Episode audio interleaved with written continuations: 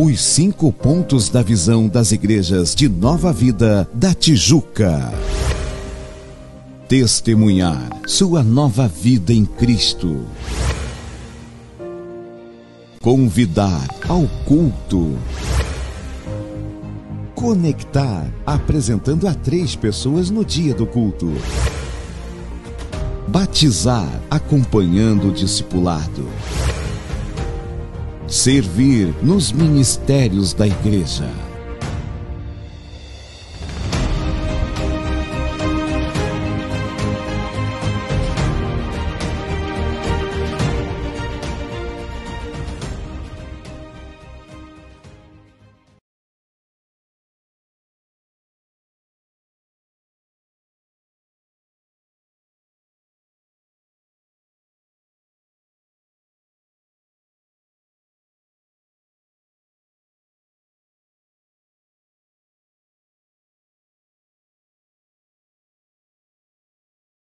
Abençoar, criar quer criar intimidade, Senhor, com teu Espírito.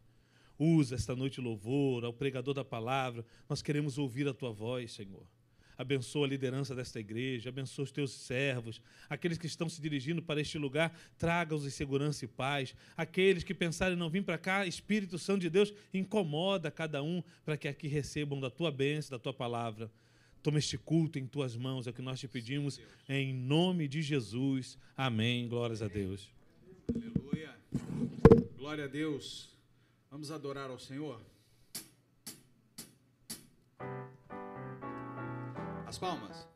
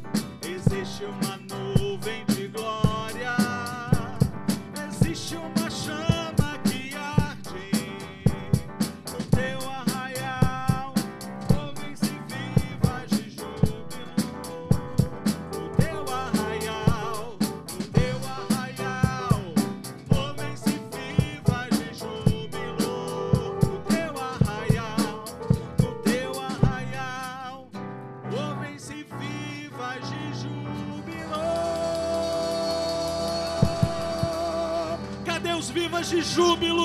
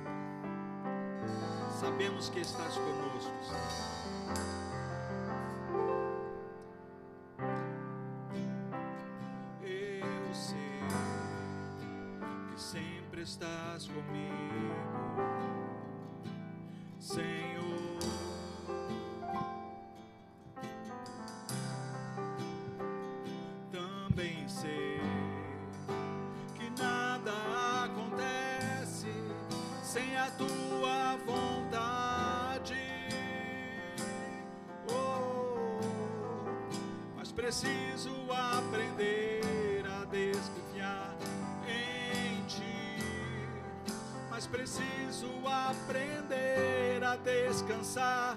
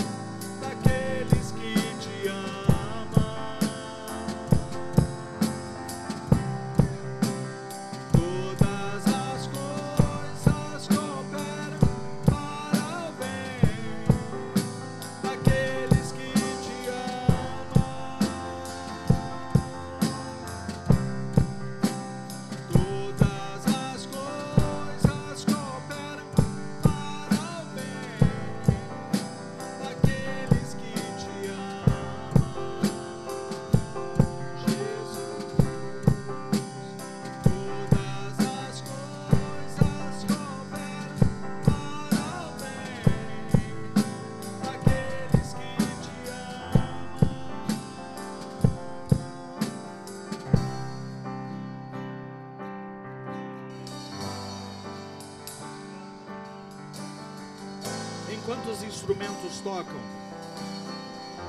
você vai pensar na sua vida com Deus. Pensar que tudo aquilo que acontece contigo coopera para o bem. Tudo, inclusive aquelas que não entendemos. Todas as coisas cooperam para o bem, para o bem daqueles que amam a Deus.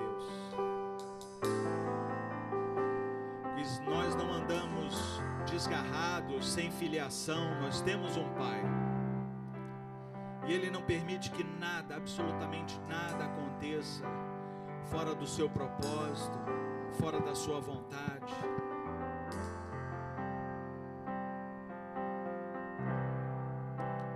Todas as coisas cooperam para o bem daqueles que te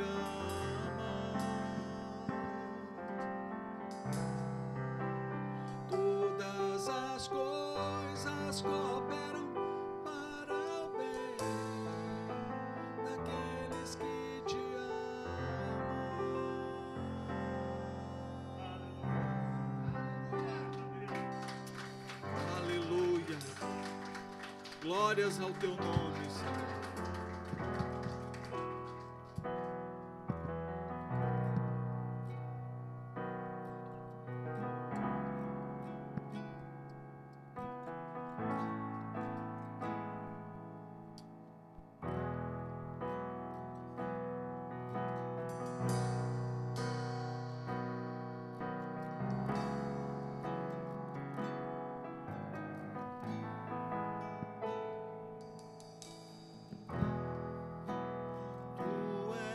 soberano sobre a terra, sobre os céus, tu és Senhor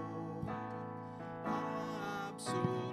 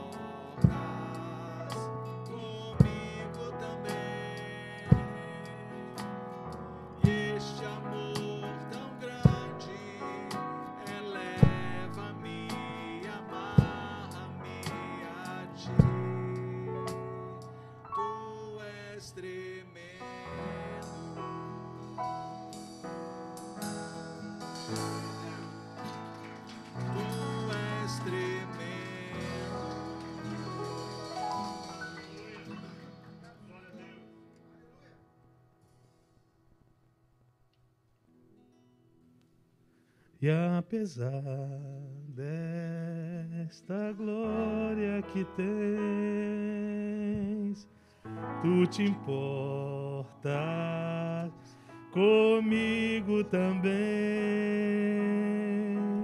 E esse amor tão grande eleva-me, amarra-me a ti. Tu és tremendo. Dê a sua melhor salva de palmas essa noite para o Senhor, porque Deus está neste lugar. Deus está aqui. Nós temos uns breves avisos para dar. Quarta-feira nós temos, ó, aniversariantes do mês de dezembro, estão todos aí. Quarta-feira agora nós teremos o culto dos aniversariantes, 19h30, o nosso culto da conquista, junto. Logo depois nós vamos ter esse culto aniversariante. Irmão, de aniversariante é uma bênção. Porque quem fez aniversário em dezembro, em janeiro, come bolo, e quem não fez também come. Olha que bênção. Não é? Então, venha, quarta-feira, 19h30, nosso culto da conquista e junto nosso culto dos aniversariantes. Você que fez aniversário em dezembro ou em janeiro, nós juntamos tudo, tudo e vamos estar aqui celebrando esse momento. Amém? Culto de oração, cura e libertação, última sexta-feira de cada mês e a próxima sexta-feira agora vai ser uma bênção. Se você tem desejo de criar um ambiente de oração, estar num ambiente de oração, venha estar conosco, porque eu estarei aqui orando pela minha casa, pela minha família, pelos meus filhos. Vale a pena estar nos pés do Senhor, orando, buscando, adorando a Deus. Logo depois do culto, irmãos, nós vamos ter o nosso paz, o primeiro paz do ano 2022. Então nós vamos ter distribuição de comida, nós vamos é, sair por essas ruas distribuindo comida, distribuindo roupa, meia. Você que quer participar disso, tem uma roupa em casa que esteja em boa condição, está limpinha, está passada, traga, porque na sexta-feira nós vamos estar distribuindo isso é, pelas ruas de Vila Isabel. Você que tem vontade de participar desse momento, irmãos, Vale a pena, seja um voluntário. Venha. Não, hoje eu vou deixar a minha sexta-feira à noite para orar ao Senhor pela minha família, mas também para amparar os necessitados que estão na rua. Irmãos, são muitos. O último paz foram distribuídas, essa igreja distribuiu 120 marmitas de comida e olha, deu até briga, irmãos. Briga no bom sentido da palavra, né? Todos queriam comer ali o alimento, porque tem muita gente passando necessidade. Então vale a pena você tirar uns minutos do teu dia, do teu tempo, para estar conosco nesse trabalho. Classe de batismo inicia em fevereiro, às 9 horas da manhã, logo no primeiro domingo de fevereiro, com a diaconisa Luciana Gama. Você que tem vontade de se batizar, ainda não se batizou, vem. A classe de batismo é importante. Eu dou glórias a Deus pela igreja de Nova Vida, viu, irmãos? Porque ninguém toma só banho. A gente passa aqui por um momento de preparação para você ter consciência da importância do ato de batismo. Então, nós fazemos duas classes de batismo no ano: uma no primeiro semestre, outra no segundo semestre. Nesse primeiro semestre, a partir do primeiro domingo de fevereiro, procura a diaconisa Luciana Gama, procura o Ramiro, que é o nosso decano. Se você tem vontade de se batizar, se batize em nome de Jesus, porque é uma benção, irmão, batismo. Momento de dízimos e ofertas. Eu só queria saber, tem alguém nos visitando hoje pela primeira vez? Levanta a sua mão. Não? Estamos todos em família. Amém. Glórias a Deus.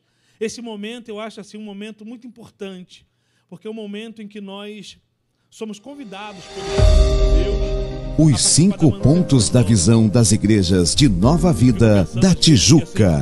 Temos uma oportunidade tão grande, né?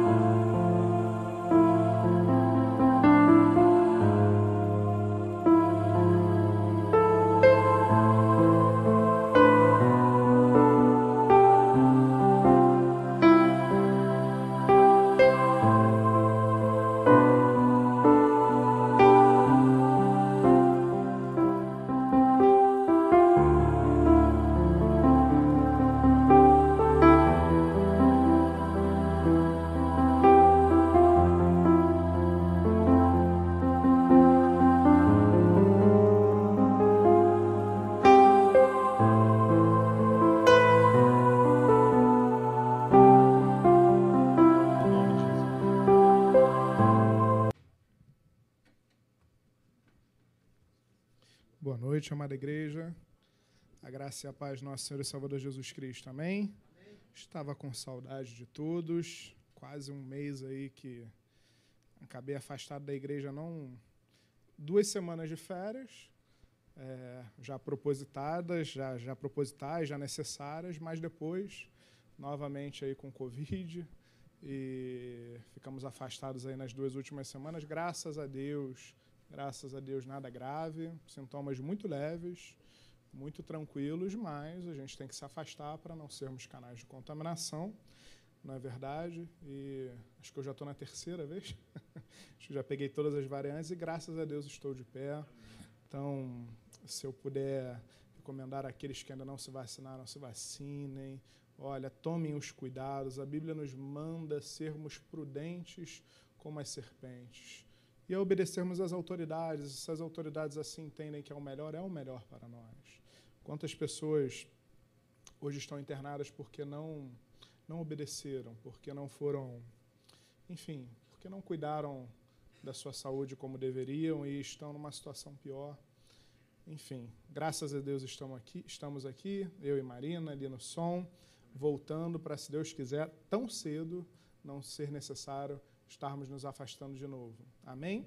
É uma alegria muito grande retornar a essa casa e eu quero, sem mais delongas, te convidar para a pregação dessa noite, que você possa abrir no Salmo de número 37. Essa é uma mensagem pastoral para a sua vida, é uma mensagem onde eu tenho certeza que Deus vai falar diversos assuntos do seu coração. Eu quero falar sobre seis imperativos o que é um imperativo? É uma ordem. São seis ordens, são seis imperativos que nós conseguimos identificar no Salmo 37. Imperativos esses que devemos, por serem ordens, seguirmos. E se seguirmos, teremos consequências favoráveis. E se não seguirmos, poderemos, por conseguinte, não termos, consequ... termos consequências não tão favoráveis favoráveis assim. Todos acharam? Amém? Salmo capítulo, Salmo de número 37, a partir do primeiro versículo, se você pudesse colocar de pé para a leitura prefacial.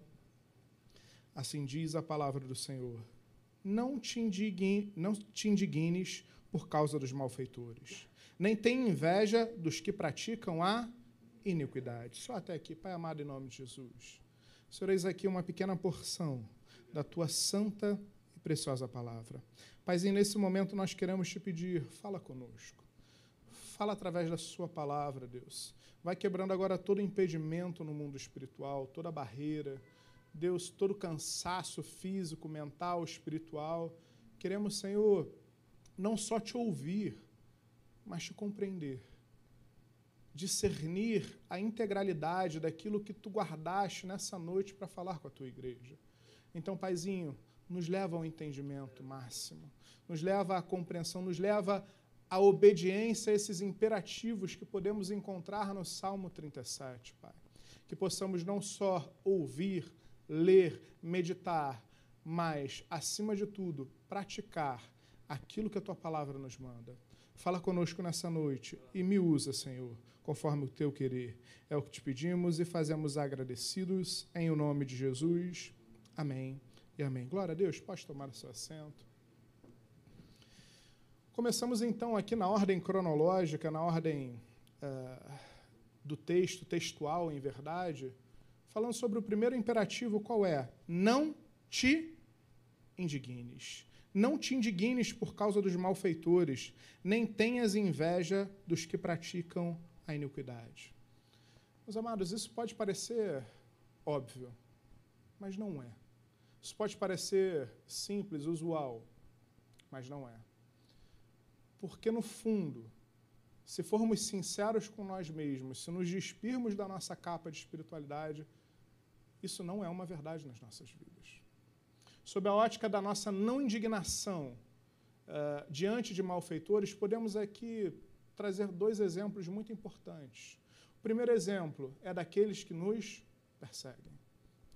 Meus amados, é muito difícil, é muito difícil o crente reagir à perseguição como deveria. É muito difícil. Na teoria todo mundo sabe, na prática é uma desgraça. A começar um exemplo, falo por mim, para minha vergonha. Trânsito, misericórdia, é difícil ser crente no trânsito. É difícil você não se indignar, você não ficar com o coração fervoroso. É interessante que a palavra aqui, é, de, traduzida por indignação, ela traz uma conotação original, traz uma conotação de, de, de raiva, de ira, de um, algo bem. Não é só um. Ah, fiquei chateado. Não, é algo que te transtorna, é algo que, que desperta ira em você. Meus amados, tomar aquela fechada no trânsito, misericórdia. Você tem que ser muito crente para você não reagir. Mas não é só isso, no seu trabalho, na sua vida, na sua família. A palavra de Deus ela vai dizer que nós não podemos nos indignar com os malfeitores. Isso é muito difícil. Se eu fosse fazer aqui um, uma pesquisa de opinião aqui no anonimato, para você ser sincero, não farei porque não quero expor ninguém. É verdade ou não é? Que quando a gente se indigna com alguém em especial, quando a gente se decepciona com alguém, ou quando a gente está chateado com alguém, qual é a nossa primeira atitude? Se a gente está indignado aqui, é a indignação do salmista, ou seja, quase uma ira, algo, algo muito intenso. Naturalmente nos afastamos. Se não reagirmos, se não reagirmos, se não fizermos o pior possível, que é a reação, nos afastamos. Não queremos ter intimidade com aqueles que nos magoaram. Eu não quero ter proximidade com aquele que me feriu. Eu não quero ter relacionamento com aquele que já me machucou. Com alguém que já fez o mal, com o malfeitor. Ou às vezes com alguém que nem me fez mal, mas por ter feito mal a alguém, eu já não quero proximidade, porque, bem, se fez com o Alexandre, vai fazer comigo. Ou então tomamos a dor né, do próximo. Não, essa pessoa. Isso é natural. Isso é muito natural nas nossas vidas. Mas, infelizmente, tendemos a reagir. Quer um exemplo? Deixa o Salmo 37 marcado, mas abra comigo lá em Romanos, capítulo de número 12. Romanos, capítulo de número 12, versículo de número 17. Romanos, capítulo de número 12, versículo de número 17. Acharam, amém? Assim diz a palavra do Senhor. Não torneis a ninguém mal por mal. Agora preste atenção. Esforçai-vos por fazer o bem perante todos os homens. Se possível, quanto depender de vós, tende paz com todos os homens. Não vos vingueis a vós mesmos, amados, mas dai lugar à ira, porque está escrito: A mim me pertence a vingança, e eu é que retribuirei, diz ao Senhor. Versículo 20, preste atenção. Pelo contrário, se o teu inimigo tiver fome, dá-lhe de comer. E se tiver sede, dá-lhe de beber.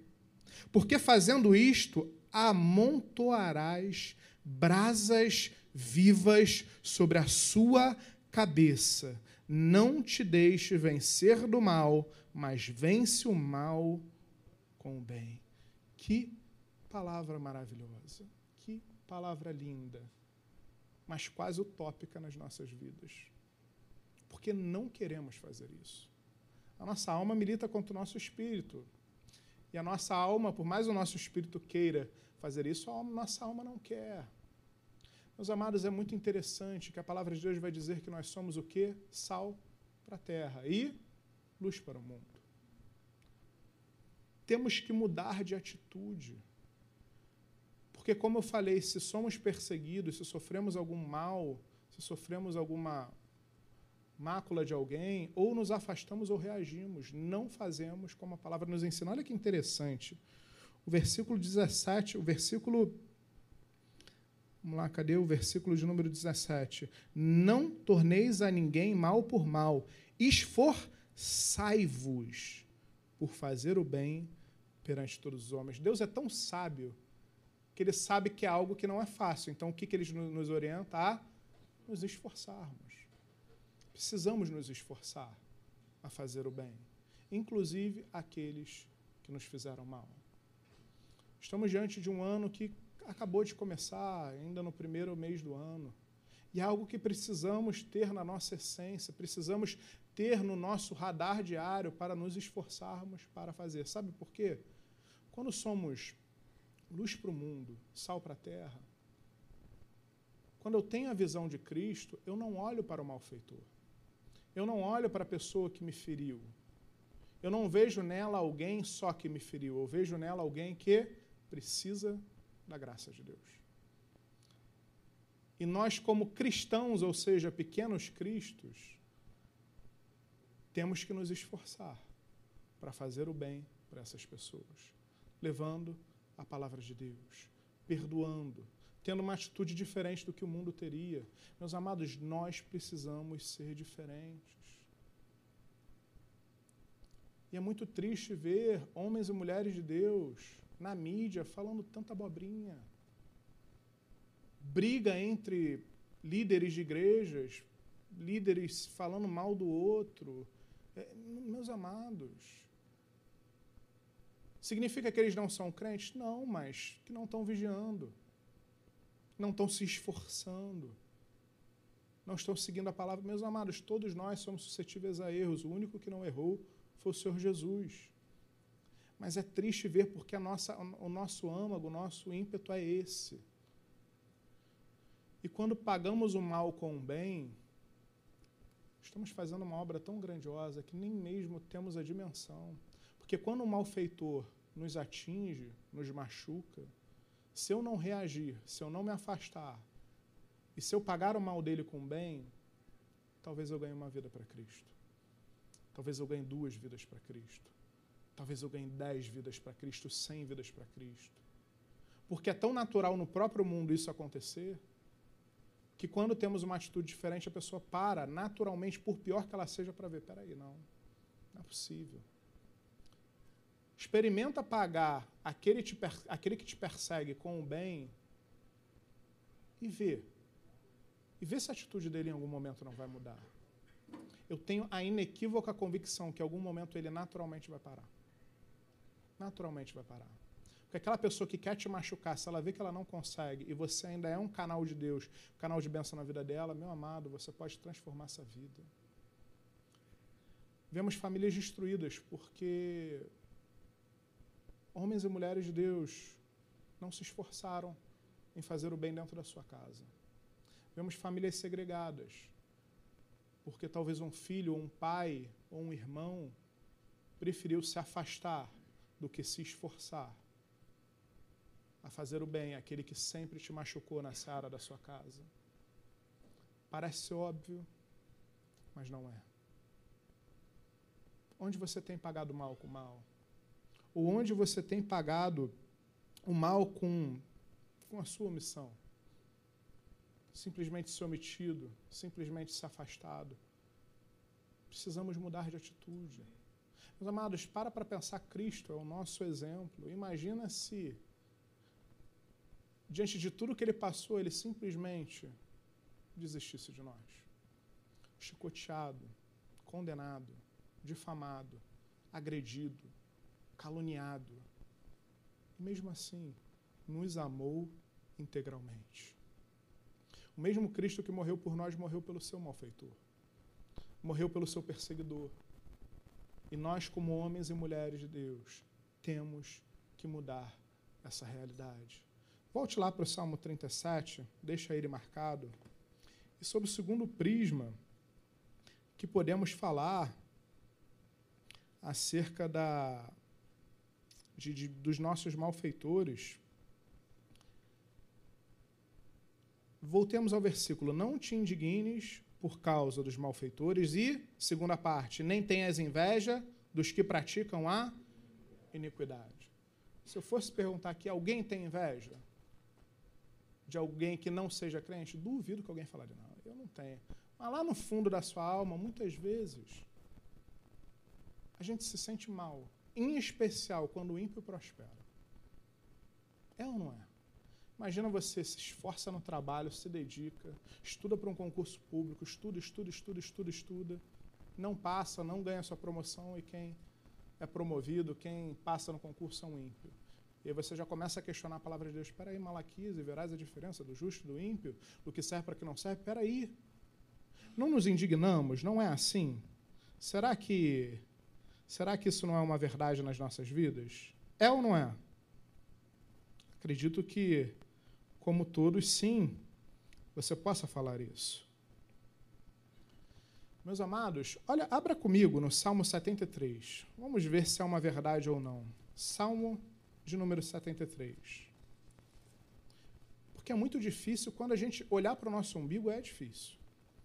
Quando a gente passa por uma autorreflexão, muitas vezes a gente, talvez num primeiro momento, talvez só depois de muita autorreflexão, que a gente consiga admitir certas coisas. Mas olha o Salmo 73, a partir do primeiro versículo. É um salmo de Asaf. Você lembra quem é Asaf? Líder da adoração na casa de Deus nos tempos de Davi e Salomão. Um homem de Deus, um homem reto. E olha o que o versículo número 1 do Salmo 73 vai falar. Com efeito, Deus é bom para com Israel, para com os de coração limpo. Quanto a mim, porém, quase me resvalaram os pés. Pouco faltou para que se desviassem os meus passos.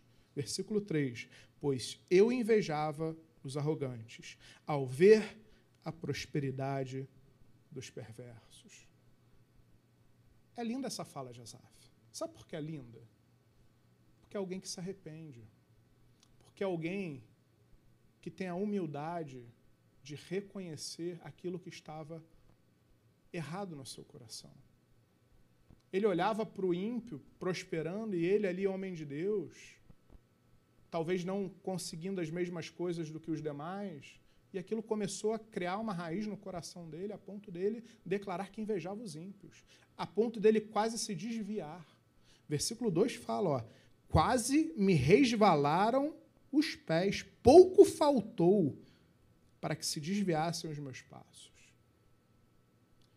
E é uma realidade dentro da casa de Deus, nós olhamos sempre para a grama do vizinho, e se o vizinho é ímpio, misericórdia, mais verde ainda não conseguimos admitir de ver o ímpio prosperar e nós não. Porque temos aquela distorcida, vou falar distorcida, eu espero que você entenda, percepção, porque se eu sou filho de Deus, eu tenho que. Eu mereço muito mais do que aquele que é infiel, do ímpio. Meus amados, a prosperidade do ímpio em nada tem a ver com a nossa vida, porque Deus é o Senhor da nossa vida. As coisas que acontecem ou que não acontecem na nossa vida passam pela permissão de Deus. E se eu confio, se eu creio em Deus, se eu creio que Deus tem o melhor para mim, a prosperidade do ímpio em nada vai nortear se eu estou num caminho certo ou não. Porque tem crente que fica olhando para ímpio dizendo, não, eu devo estar fazendo algo errado. Ou estou em pecado, ou então na igreja eu não devo estar fazendo certo, ou então, enfim, não quero. E pessoas se desviam por causa disso. E é lindo ver alguém como Azaf declarar isso. Porque é um alerta para nós. Olhar para o ímpio e ver, meus amados, é muito difícil a gente olhar para o próximo. É como eu falei, olhar para o nosso umbigo é muito difícil. Muitas vezes o ímpio passou no concurso e você não, porque ele mereceu mais que você, porque ele estudou mais que você.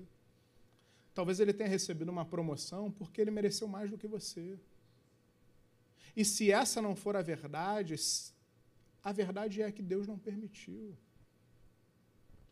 Se você não foi promovido, não passou em determinado concurso, ou algo não aconteceu da sua vida que você queria naquele tempo, se não foi por falta de merecimento seu de fato, se não foi por uma falta, talvez, de dedicação sua, em detrimento dos outros, é a permissão de Deus. É a permissão de Deus. Mas temos a dificuldade. Para de olhar para o lado, para de olhar para o ímpio, para de olhar, às vezes, até para o seu irmão que é crente. E querer usar a sua vida ou a vida do outro como uma balança e pendulando para saber se. Meus amados, olha para Deus. Se você está aqui hoje com saúde e bem, dê glória a Deus. Glorifique a Deus por isso. Seja grato a Deus. Para de ficar olhando para o outro, querendo, sabe, comparar a sua vida. Tenha certeza de que é no tempo de Deus e olha, coloca nas mãos de Deus todas as áreas da sua vida, que o melhor ele fará. Que o melhor ele fará. Tenha convicção disso na sua vida, amém? Falamos então do primeiro imperativo, volte lá no Salmo 37. Mas assim, um adendo muito interessante, porque, porque não devemos olhar para a vida do ímpio? O versículo de número 2 do próprio Salmo 37, ele vai falar, olha só o que ele diz. Vamos no versículo de número 1, um, só para melhor contextualizar. Não te indignes por causa dos malfeitores, nem tenha inveja dos que praticam iniquidade, pois eles dentro em breve definharão como a relva e murcharão como a erva verde. De que adianta o homem ganhar o mundo e perder a sua alma? O que você tem é muito mais precioso do que o ímpio tem. A presença de Deus é muito mais valiosa, é muito mais indispensável do qualquer conquista, do qualquer posse, do qualquer possibilidade que o ímpio tem. Então, ao invés de olhar para a vida do ímpio e tentar comparar com a sua, olha para a vida dele e diz: Esse é um homem que eu preciso alcançar para Deus. Porque, em verdade, ele é pobre, miserável e nu. Porque sem a presença de Deus, podemos ter tudo, que não teremos nada. Você tem algo precioso. A verdadeira diferença do justo e do ímpio lá em Malaquias é que o justo, Deus inclina os ouvidos para ouvir. Vai ler Malaquias. Vai se aprofundar na verdadeira diferença do justo e do ímpio. A diferença do justo e do ímpio é que nós temos Deus. Nós passaremos eternidade com Deus. E isso é algo muito precioso, de um valor inestimável. Amém? Segundo, então, avançamos comigo. Versículo de número 2. Versículo de número 3 confia no Senhor e faze o bem. Para aqui. Confia no Senhor. Muito fácil. Também não preciso nem falar. Por que, que eu vou falar em confiar no Senhor? Não, mas eu sei. Eu sei que eu tenho que confiar no Senhor, mas é muito interessante a abordagem do salmista que ele fala que não é só confiar em Deus. Olha só, confia no Senhor e faze o Tiago capítulo 2, versículo 26 vai dizer que a fé sem obras é morta. Em Hebreus vamos aprender que sem fé é impossível agradar a Deus. Se eu não tenho obras na minha vida, a minha fé é morta. Sem fé, uma fé morta não agrada a Deus. Então de nada vai adiantar confiar em Deus se eu não estou agradando a Deus, porque se eu não estou agradando a Deus, tem uma mácula no meu relacionamento com Ele tem um problema de relacionamento com Ele. Não é só confiar em Deus. É interessante o salmista falar: confie em Deus e faz o bem. Porque confiar em Deus é fácil, mas fazer o bem já é mais difícil. Como falado pelo missionário Alexandre, teremos o Paz. Teremos o Paz aqui em breve. O que você tem feito pela obra de Deus? Qual bem você tem feito pelo outro? Será que você tem pagado o mal com o bem? Não basta só confiarmos em Deus. A essência do cristianismo é nós agirmos. Nós fomos chamados para fora. Nós fomos chamados para fazer a obra, para levar a palavra, para levar salvação, para alcançar os perdidos. Não basta só confiar em Deus se você for inerte, nato. Fácil confiar em Deus. Nem tão fácil, mas na teoria é.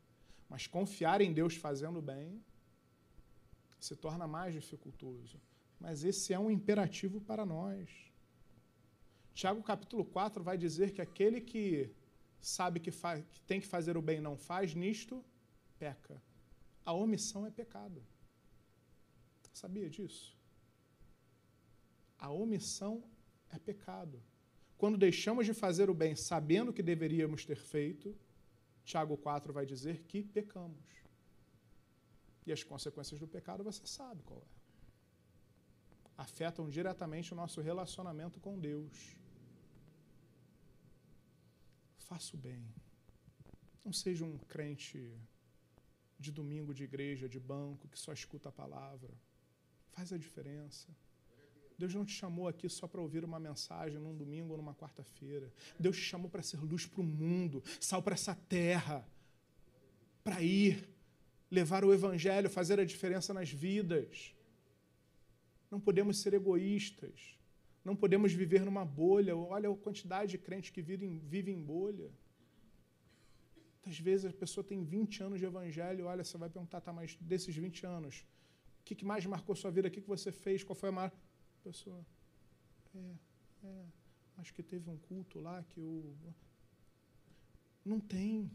Não tem obras, não faz nada, não leva. Quantas vidas você já ganhou para Jesus? Quantas pessoas você já trouxe para a igreja? Quantas pessoas você pelo menos já convidou para ir na igreja?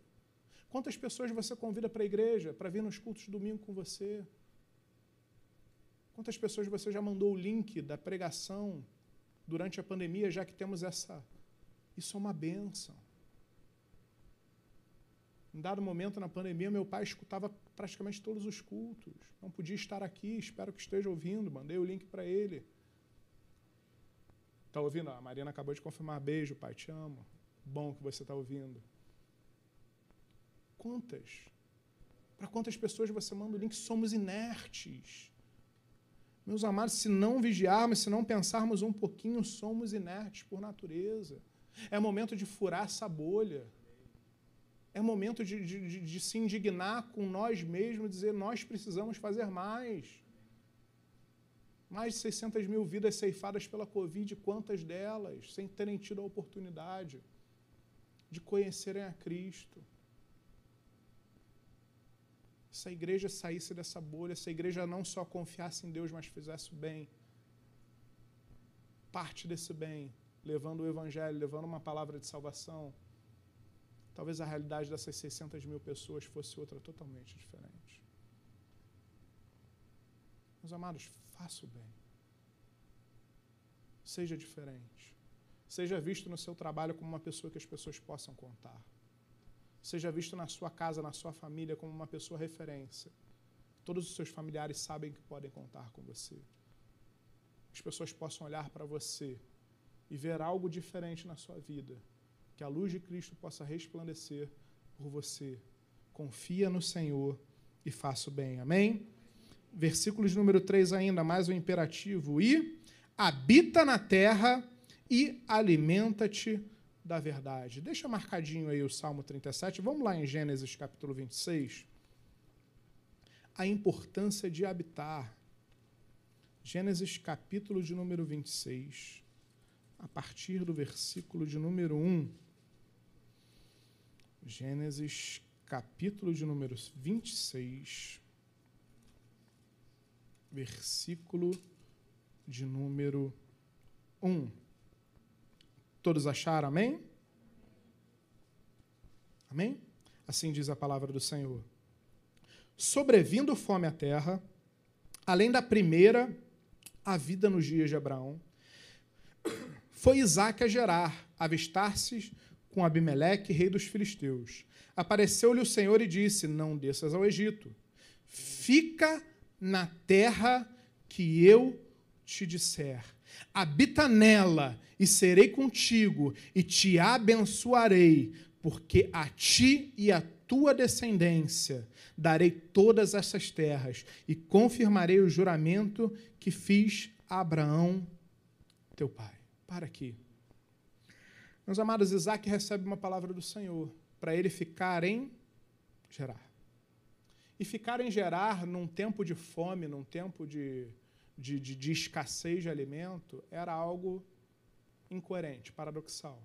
Era natural, em tempos de crise naquele tempo, o povo migrar para o Egito. Porque quando tinha sequidão na terra, quando tinha quando, quando faltava o alimento, o Egito era um local onde ainda se encontravam os alimentos. Porque o rio Nilo trazia uma fertilidade para aquela terra. Ele transbordava, enchia, isso por si só já trazia ali um cenário diferenciado. Então era natural buscar o Egito. Bem, vamos para o Egito. Deus fala para Isaac ficar em Gerar. E o que, que ele faz? Fica. Habita na terra. O quarto imperativo que Deus tem para a nossa vida é habita na terra, é fica aonde Deus te mandou. Fica. Por pior que seja o cenário, Gerar não era o ideal. Gerar não era, aos olhos humanos, o local correto. Gerar não era a melhor escolha. Mas se Deus mandou ficar em Gerar, fica. Fique em Gerar. Não sai da onde Deus te mandou. Não vai buscar aquilo que talvez seja o melhor para você, que talvez seja o melhor. O melhor é aquilo que Deus tem para a nossa vida. Porque muitas vezes é no pior lugar, no lugar mais paradoxal, é que Deus tem uma benção muito maior. Mas somos ansiosos por natureza, não somos? Somos muito ansiosos. Se estamos insatisfeitos ou preocupados com uma terra, com um local, e aqui entenda essa metáfora como, às vezes, o seu trabalho, o local de trabalho, ou o concurso que você esteja estudando, enfim, traduza isso como habitação da terra. Eu dou um exemplo. Há, agora há pouco mais, no final do ano passado, eu já triste, chateado no local de trabalho, já desmotivado, aquilo que acontece normal quando você começa a ficar muito tempo num lugar, isso tende a, a acontecer. E, e, comecei a receber propostas, propostas, propostas. E então em dezembro recebi uma proposta quase quase inegável assim, para ganhar muito mais do que eu estava ganhando. E para ampliar a minha área, para ampliar a minha atuação, para me dar novas oportunidades profissionais, para me, me fortalecer. E fiquei naturalmente balançado, mas olha, ouvi, ouvi a voz de Deus dizendo que não era para ir. Ouvi a voz de Deus dizendo que não era o melhor lugar. E permaneci no meu gerar, no meu local de trabalho. Meus amados, a proposta era, era, era algo irrecusável. Depois que fizeram a proposta, quando eu neguei, falou: então tá bom, faz a sua contraproposta. Quanto você quer? A gente quer você. E era para assumir a gerência jurídica de uma empresa muito grande. E não só a gerência jurídica, mas como toda a área de expansão da empresa. E era uma, uma oportunidade de ampliação. Sabe o que aconteceu no meu trabalho? Vou receber uma promoção nesse mês e vou assumir a gerência de expansão da minha empresa atual. Deus honra. Mas num local onde eu sei que tem pessoas que gostam de mim, eu sei que tem pessoas que, especialmente os donos da empresa, que fizeram muito por mim, pela minha família. Isso vale muito mais do que dinheiro, do que, do que outras questões. Ali no meu gerar, Deus me honrou. Talvez se eu tivesse saído, não ficasse tanto tempo no local. Mas Deus honrou. Deus honra. Se Deus fala com você, olha, a palavra de Deus fala: seja a paz o vosso árbitro. Se não tem paz no seu coração para uma decisão, continua meditando. Continua orando. Não toma atitudes precipitadas. Por mais que o Egito possa ser pomposo, possa ser é, um local onde não lá, certamente eu vou me alimentar. Nós servimos a um Deus que transforma uma terra que não vale nada, no melhor lugar para se habitar. É um Deus que transforma algo que está morto em algo que tem uma vida inestimável. Habita na terra, fica no local que Deus te mandou. Habita na terra também quantas pessoas largam a sua igreja, saem do seu local por comodidade ou por besteira ou por brigas bobas ou por questões com outros membros da igreja ou com a própria liderança, habita na terra, não abandona a sua congregação. Meus amados, é o que eu falo com a Marina depois que a gente se mudou para a Barra. Sabe, se fosse, se fôssemos pensar, seria muito mais cômodo congregar em outra igreja até do ministério mais próxima dali. Gasolina do jeito que está caro, transporte, ida, vai, a gente sai cedo de casa, vem para o culto de manhã, volta para casa para voltar para cá, para voltar de noite. O racional fala: Poxa, será que não tem igreja ali? Ó, tem uma igreja ali mais perto. Mas não. Aqui é o local onde Deus mandou a gente habitar e nós vamos ficar. Não se deixe levar por comodidade, não se deixe seduzir por, enfim, por, por questões que muitas vezes são enganosas. Se Deus mandou você habitar na terra, habita na terra. Fica no lugar onde você está. Agora, muitas vezes Deus manda você habitar outra terra. Deus fala: olha, vai para tal lugar. Se Deus te mandou habitar nessa terra, vai. Por mais paradoxal que possa parecer, vai. Se Deus mandou você sair do seu lugar e ir para algum lugar, vai, mas tenha certeza, tenha a convicção de que foi Deus que te mandou. E se Deus te mandou, vai. Habita na terra que Deus te mandar. Porque Ele tem o melhor para nós. Não olha para as circunstâncias. Os maiores milagres que a gente desfruta, que a gente pode desfrutar, são normalmente paradoxais. São normalmente naquilo que a gente nem imagina. Às vezes, uma, algo que a gente olha tão pequeno, que a gente nem dá valor, é dali que Deus faz algo grandioso na nossa vida. Eu já falei, meus amados, quando eu comecei nessa empresa, eu comecei como, como advogado júnior. Tem, tem. Vou fazer três anos. Já tenho duas gerências na empresa. A remuneração muito, muito superior àquela que eu comecei. Algo inimaginável. Por mais que tenha recebido proposta para melhorar, meus amados, se eu parasse para olhar, eu lembro que quando, quando eu aceitei a proposta de advogado júnior, eu já tinha sido coordenador de um grande escritório, falei, meu Deus, eu estou dando passo para trás. Olha, eu entrei num conflito moral comigo que eu ia negar quando o RH me falou a proposta no telefone, falou, ah, a proposta é essa, eu ia falar não, saiu um sim da minha boca. Quase não consigo explicar, porque eu estava disposto a negar.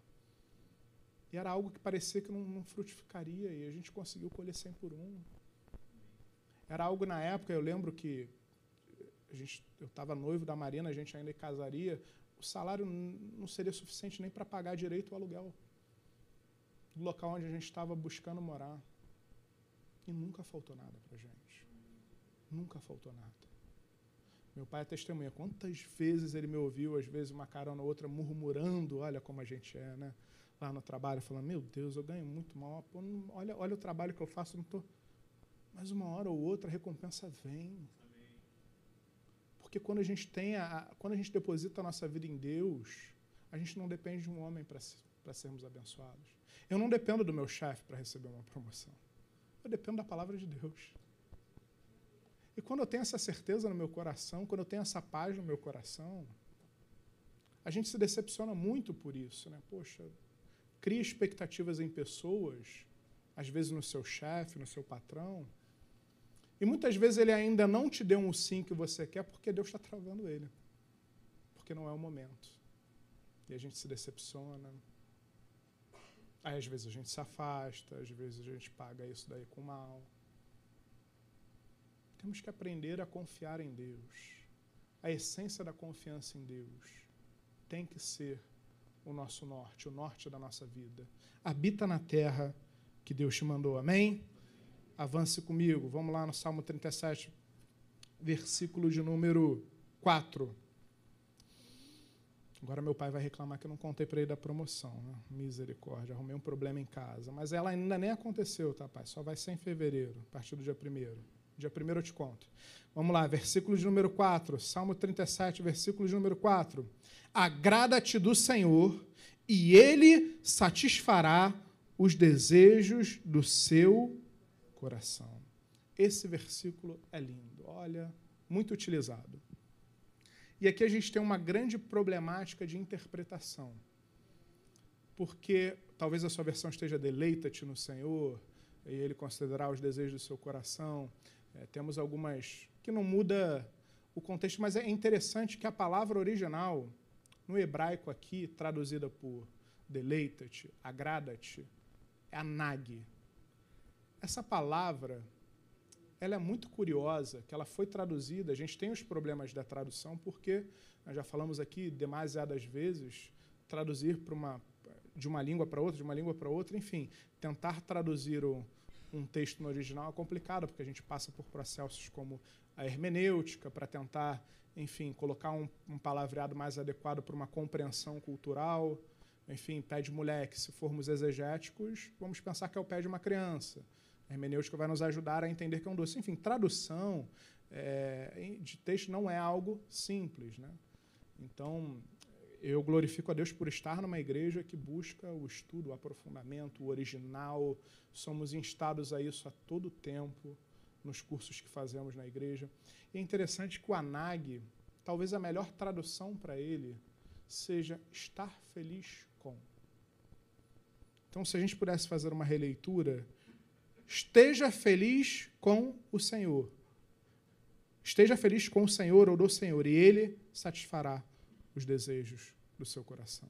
É diferente.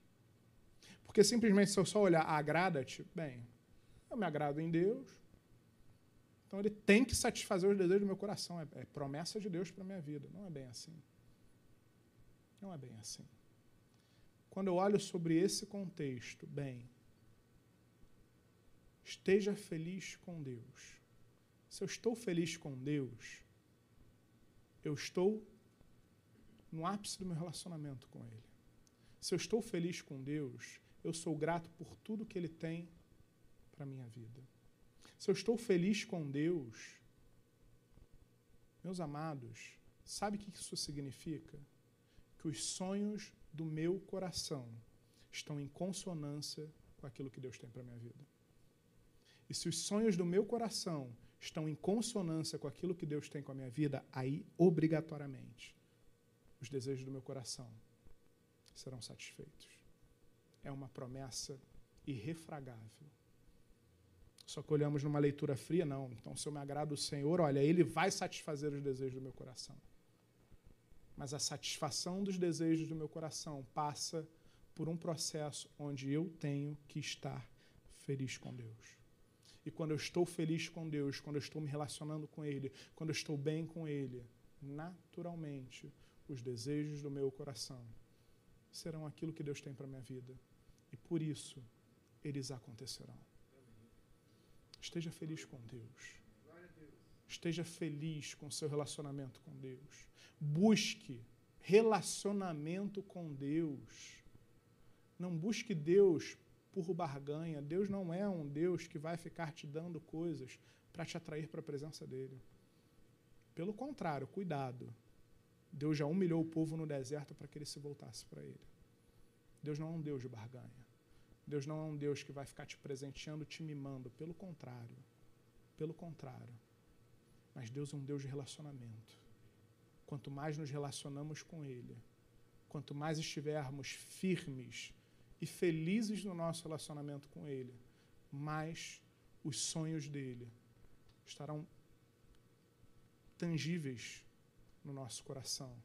Mas aquilo que Deus tem para a nossa vida estará tangível aos nossos olhos.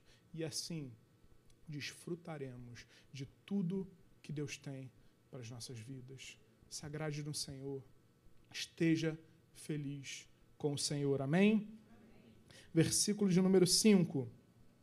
Entrega o teu caminho ao Senhor. Confia nele e o mais ele fará. Entrega o teu caminho ao Senhor. João capítulo 14, versículo de 6.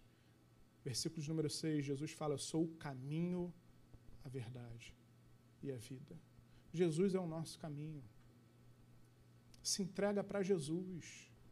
Entrega o seu caminho para Jesus, porque Ele é o nosso caminho. E aí entrega o seu caminho ao Senhor, confia nele e o mais Ele fará. Quando nós entregamos, quando realmente nós deixamos Deus reger a nossa vida, o mais Ele fará. Sabe preocupação com o dia de amanhã? Sabe preocupação com o que vai acontecer depois de amanhã? Quanto mais eu entrego o meu caminho a Deus, quanto mais eu confio nele, quanto mais eu deposito tudo nele, meu amado, você pode descansar, porque o mais ele fará. Deus só espera isso de você, que você entregue o seu caminho e que você confie nele, que o mais ele fará na sua vida. Amém? Glória a Deus. E para concluir, versículos número 7. Descansa no Senhor, espera nele, não te irrites por causa do homem que prospera em seu caminho, por causa do que leva a cabo os seus maus desígnios. Descansa no Senhor e espera nele. Eu já quero convidar a equipe de louvor para que se coloque aqui. Eu já quero te convidar também a que se coloque de pé. Meus amados, o último dos imperativos que vamos tratar nessa noite do Salmo é: descansa no Senhor, espera nele.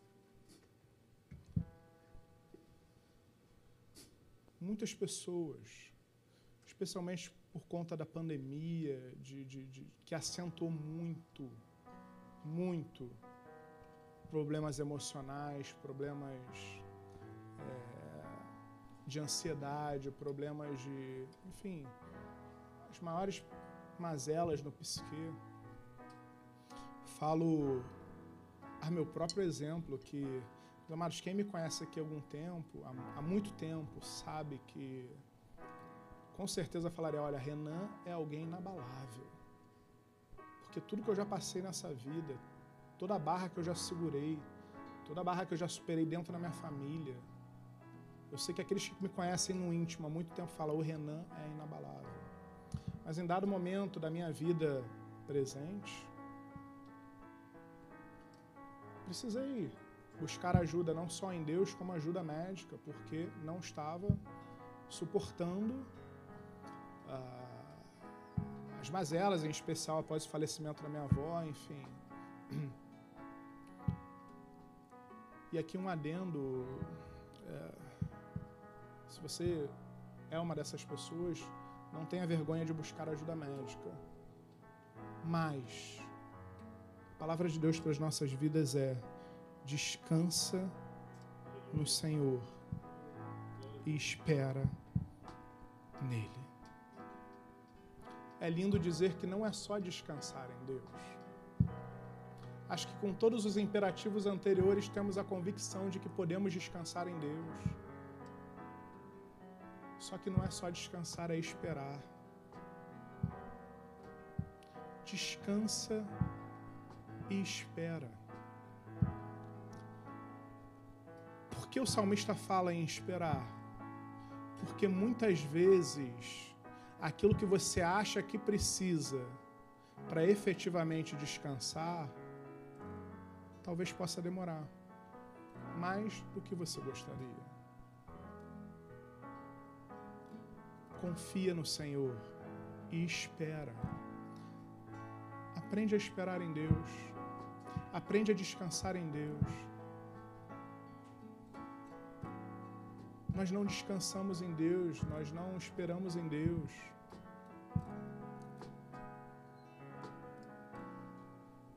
É difícil.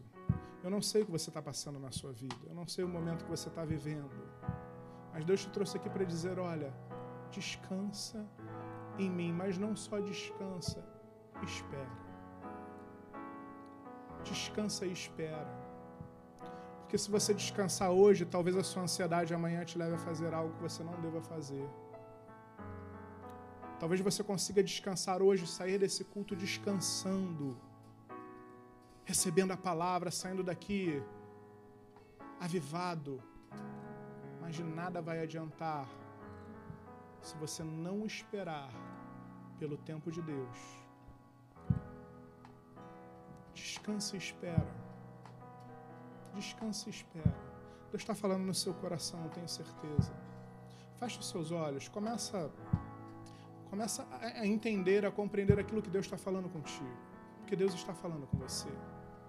Meu filho, minha filha, descansa. Mas espera. Espera em mim Espera em mim. Habita na terra.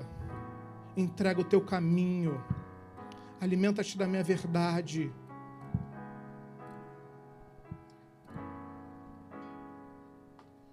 Descansa e espera. Mateus capítulo de número 11, versículos número 28. Vinde a mim todos os que estáis cansados e sobrecarregados, e eu vos aliviarei.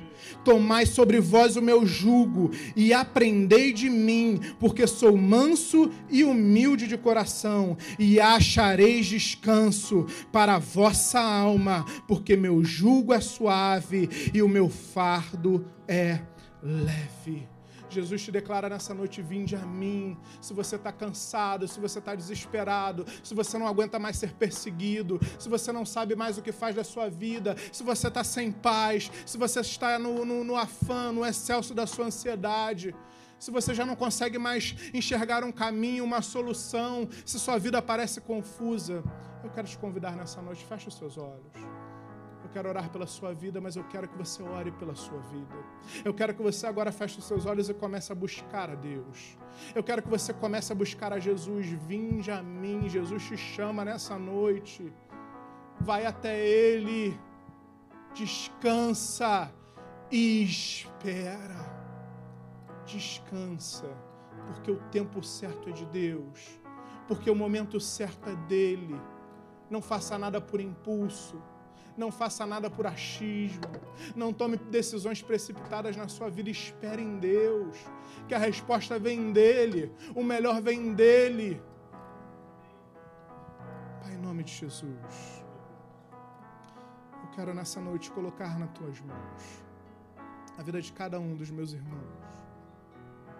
Vem agora com teu Espírito Santo, Pai, quebrando todo jugo, todo peso todo desânimo, Deus, toda confusão mental, Deus, toda, todo o acelerar da mente, toda ansiedade, todo medo de habitar na tua terra, quer seja na terra em que está, quer seja na terra que o Senhor mandou. Pai, em nome de Jesus, vem com teu Espírito Santo encher esse lugar, encher as tuas vidas, encher essa casa esse lar que nos assiste agora na tua mensagem. Deus, que possamos confiar em Ti, que possamos descansar em Ti, que possamos habitar na Tua terra, que possamos, Deus, não buscar os desejos do nosso coração, mas buscarmos nos alegrarmos em Ti buscarmos sermos felizes em Ti, naquilo que o Senhor tem para as nossas vidas. Pai, vai agora tirando toda dúvida do coração do teu filho e da tua filha. Vai abrindo agora a mente, Pai. Eu quero te convidar nesse momento, entoaremos um louvor, entoaremos um cântico. Adore a Deus. Busca a Deus.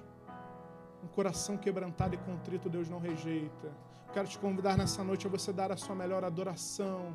Eu quero te convidar nessa noite agora a você levar a sua voz e a adorar aquele em que está te chamando para descansar, repousar e esperar nele nessa noite. Feche seus olhos, adore a Deus.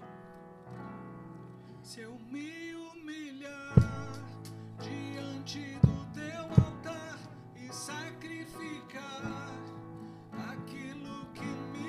está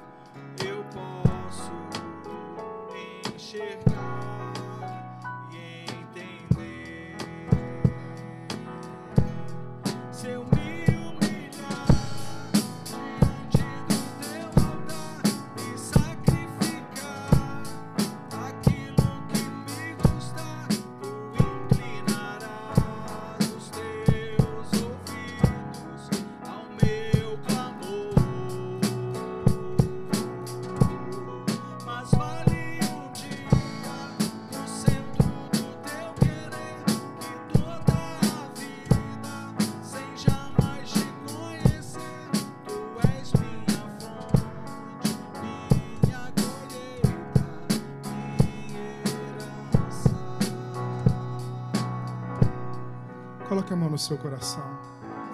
Pai amado, em nome de Jesus. Obrigado, Deus. Obrigado pela tua palavra. Obrigado pela tua palavra que é lâmpada para os nossos pés e luz para os nossos caminhos. Obrigado porque o Senhor se preocupa, Deus, em nos admoestar, a nos direcionar, a nos, a nos instigar a sermos melhor, melhores, a buscarmos seguir os propósitos do teu coração, da tua palavra, porque são perfeitos. Muito obrigado, Deus. Queremos nessa noite, Pai, declarar que não vamos nos indignar com os nossos malfeitores, que não pagaremos mais o mal com mal, mas o mal com bem, que não vamos invejar ou, ou Deus olhar para o lado, olhar para aquele o ímpio, aquele que talvez não, não mereça prosperar, porque não existe prosperidade maior na vida do que ter a Sua presença, do que ter a certeza que passaremos a eternidade com o Senhor. Deus, queremos confiar mais em Ti e fazer o bem. Não queremos ser mais crentes inertes, inatos. Queremos confiar e agir, confiar e fazer, confiar e mudar uma história. Queremos nos alimentar mais da tua verdade, Deus. Queremos habitar na tua terra, na terra que o Senhor tem. Queremos olhar com olhos espirituais, não com olhos físicos.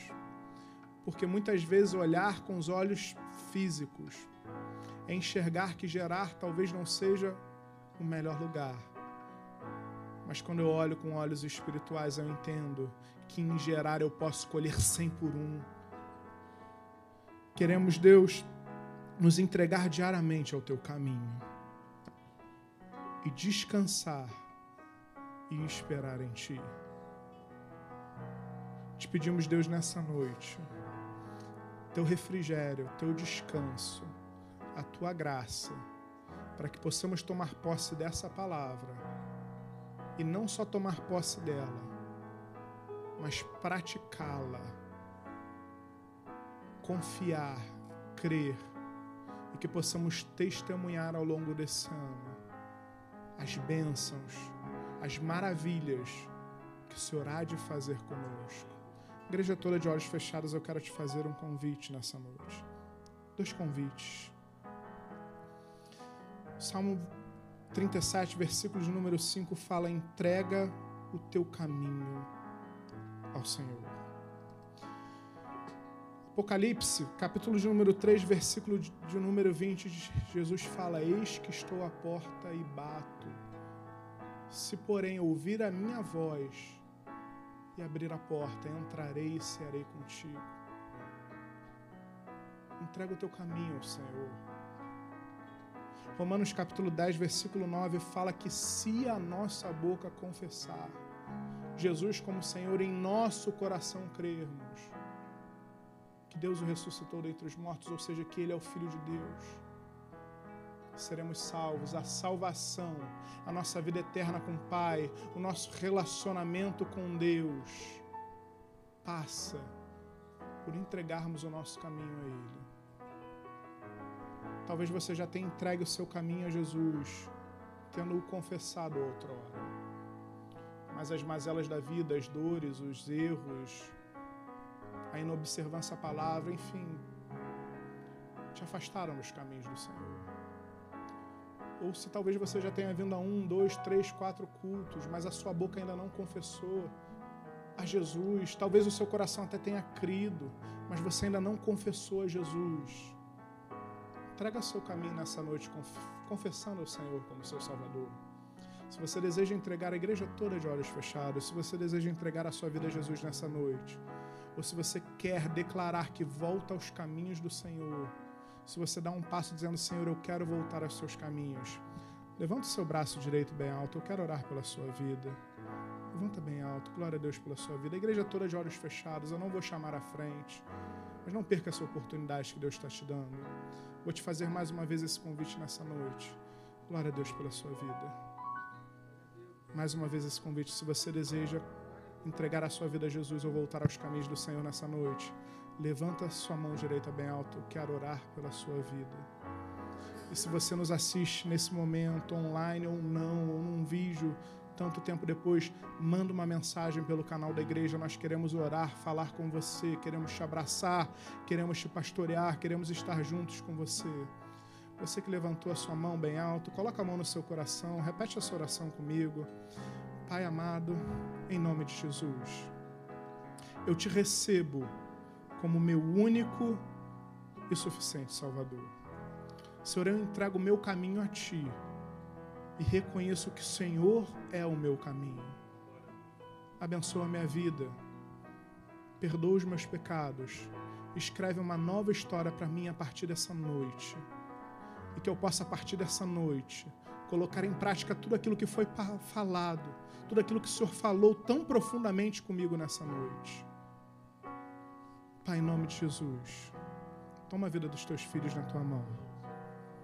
Escreve agora o seu nome no livro da vida. Enche da cabeça aos pés com teu Espírito Santo, curando todas as dores, todas as feridas, todas as enfermidades, todas as mazelas e trazendo um renovo, um refrigério, uma nova vida para os teus filhos. Muito obrigado, Paizinho. Nós te louvamos, nós te adoramos, nós te bendizemos em o nome de Jesus. E se você quer nisso, dê um amém bem alto no seu lugar e uma salva de palmas para o Senhor. Amém? Glória a Deus. Glória a Deus. Ainda de pé, estamos caminhando para o encerrar do nosso culto. Vamos à oração final. Possamos sair daqui buscando aquilo que Deus tem. Amado, descanse, espere em Deus. Habita na terra. Faz isso. Que eu estou te garantindo, te garantindo que não vai ser fácil. Estou te garantindo que não significa que se você fizer isso você não vai ter problemas.